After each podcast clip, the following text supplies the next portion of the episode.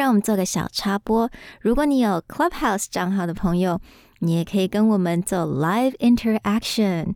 那如果有 Clubhouse 账号，你就赶快来 follow 我。我的账号是 EP Style Plus，that is E P S T Y L E P L U S。那我们在二月十七号的礼拜三中午十二点到一点的时间，我们会有一个小时的 session，来聊聊该如何跟外国的老板沟通。那如果你想要现场听我们的一些经验分享，或者是你想问问题，都赶快加入我们哦。All right, I'll see you guys there. 现在是纽约秋冬二零二一年的时尚周，但是这对我们常在公司上班啊、开会、做简报或者是 c o n c a l 跟我们有什么关系呢 ？Hello，欢迎来到 Executive Plus 主管双语沟通力的 Podcast。我们希望带给大家最实用的沟通工具，包括了成功人士对全球市场的分享。职场英语的技能、跨文化沟通技巧与其他能帮助您成为出色领导者的工具。Hi, I'm Sherry, founder of Executive Plus. As a language trainer and certified coach, I've trained hundreds of managers from Fortune 500 companies such as Dior, Google, Deloitte, and Yahoo. And I'm Nick, Director of Communication Strategy at Presentality. I've helped startups raise millions of US dollars in funding and train the executives of publicly listed companies to present on the global stage. Welcome to the Executive Plus podcast, where you can take your communication and language skills from good to great.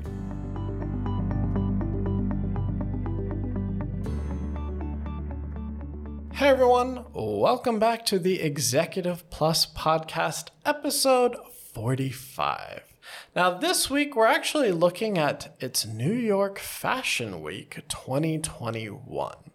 Now, for a lot of us who are just going to work, this kind of high fashion or what's going on seems a bit far from us. But with the recent pandemic, a lot of things have been shifting in the fashion industry that connects back to things that we need to handle.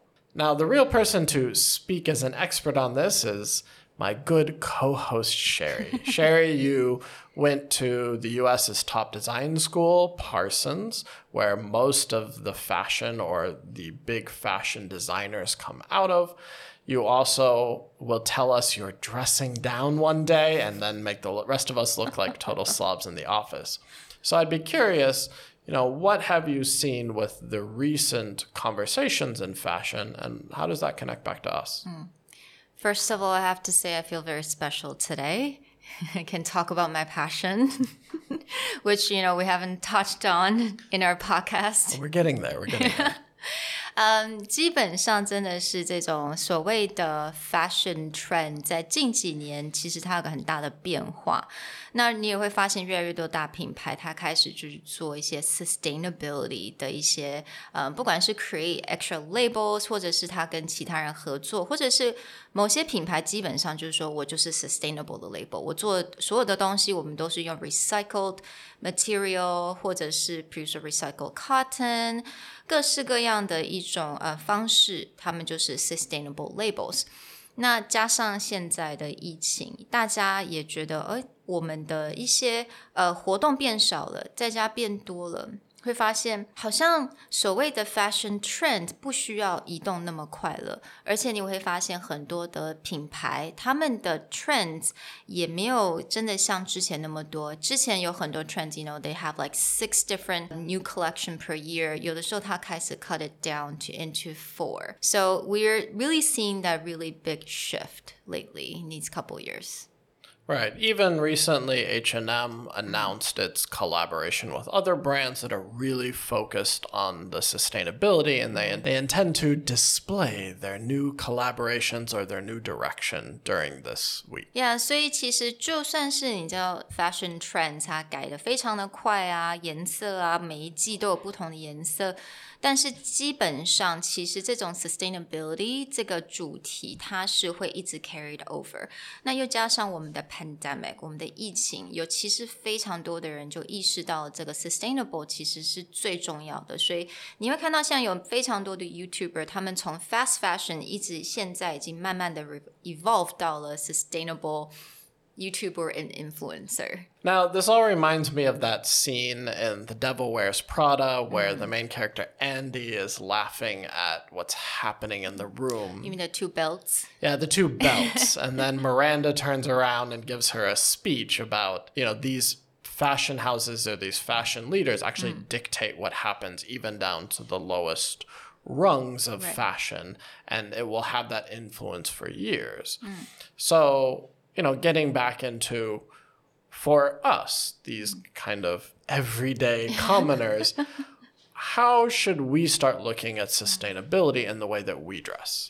所以第一个，我觉得第一步是你不需要去跑到那些品牌说他们 sustain sustainable 的品牌去看他们有什么东西，然后再花多点钱买回家，是不用的。你第一步应该是要看到你自己的 closet，go into your closet. Step number one, okay, and then step number two, you start to look for the themes。那接下来就给大家一些主题。第一个，你先去挑黑色跟白色的东西，因为它是最基本的。Number two, you would want solid color. Solid color 就是一个单色系的，不是 stripes。呃，有很多像条纹啊，或者是 pattern 啊，这些会比较容易过时，所以你先挑单色的。Okay, solid color. And then you will look for form fitting clothes，就是合你身材的。合你身材不是紧身哦，不是那种 you know super tight，you know。 Right. It's form fitting，就是不管你的身形是圆啊，是比较扁还是怎么样，其实大家都不一样，但是它是能够，呃，是适合你身材、合你身形的。And another thing which is really important is structure, structure clothings. 那有很多 structure clothing，就是你可以想象，就是比如说西装外套，它是比较挺的，它的材质是挺的，因为基本上你在工作的时候穿这种比较挺的衣服，它是带给你很利落感。那样，因为有时候大家有时候会觉得穿宽松会比较舒服，但是它会让人家感受到那种比较邋遢的感觉。To be quite honest, and um, lastly, you need to pick out your better quality clothes. So, for example, 比较呃，比如说你比较需要一些去长期去 take care 的单品，比如说像 coat or jacket or 你的 sweater，就是如果你穿毛衣，可能是 cashmere 或者是 wool sweater，你先把这些先拿出来。 So these are the staples, right? Because I'm looking now at wearing these clothing over several years. But just black and white or solid color doesn't sound a little boring. Like, what happens if I want to show my personality in this more sustainable future of fashion? Where does my own tastes come in? 我觉得一个非常简单的方式，当然你也要有你的个性嘛。你 you want to add your little personality, individual personalities in there。那这个是很简单的，就是你可以利用一些 accessories，一些配件，比如说 scarves，you can do jewelry。你可能 jewelry 你特别喜欢比较亮、比较大一点的，或者是那种很大的 hoops 啊，像那种圆圆形的那种耳环，或者是一些比较 statement necklace，一些比较比较夸张一点的 一些项链，或者是 shoes。So you know some people really like really fun shoes or socks as well. Yeah, I think for men especially, socks and ties is where you get to play with your personality. One of my business partner, Andrew, has very bright and sort of special socks all the time. I myself have a collection of ties, and some of the ties that I have in there can be a little more interesting. I've had a Looney Tunes tie. It was like the second tie I had even starting back when I was a teenager, but I, I still have that tie. and it, it gets compliments anytime that I decide to run it. Cufflinks for men Exactly, can be yeah. another one. Um, I got a gift where I got some PlayStation controller cufflinks. I also have like a Vespa scooter cufflink, and these always just kind of give a little bit more personality, Yeah, right? exactly. 所以其实男人来讲，人家都说男人东西蛮无聊，但是不是很多都藏在细节里面。Again, socks for men, um, ties for men，还有那种袖扣啊，cufflinks。如果你穿那种 French cuff 的人的话，其实这些都是一个蛮有意思，就是可以展现你的个人的特性的地方。 All right, so back to another reason people have questions about fashion recently is if we're doing a lot of things online, we're doing conference calls, why do I need to invest money in the way I look?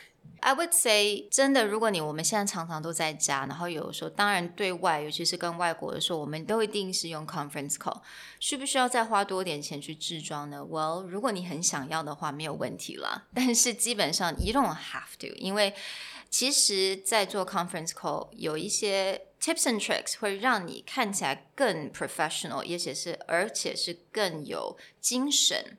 那我们刚刚讲到就是。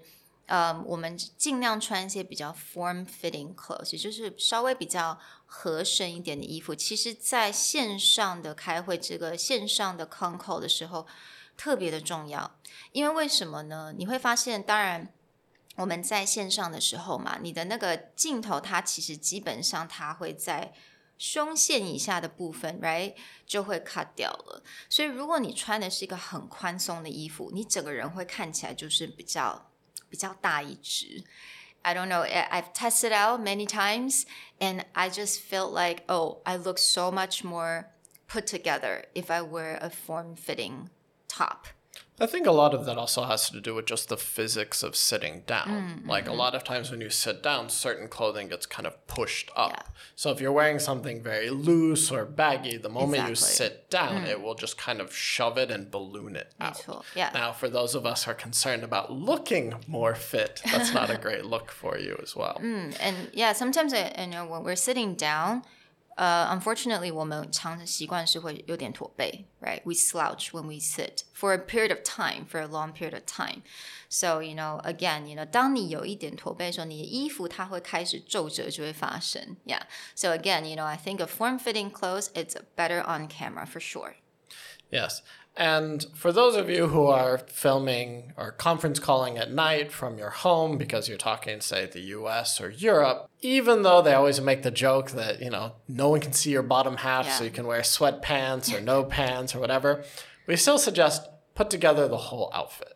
Yes. One is that gives you more confidence because you know you look good. Mm. But two is if anything ever happens and you do want to stand up, mm you, you don't want to feel awkward about it. You want to just freely feel like you can stand up and go somewhere without breaking mm. the kind of illusion that you have created. Yeah, exactly. And 现在网络上非常多笑话，很多人就是只在 pandemic, you know, people are meetings and you stand up, you really forgot that you're just wearing underwear. so you don't want that situation to happen. 所以当然你已经是一整套的，请穿好。其实有的时候我自己在上课的时候，在教课的时候。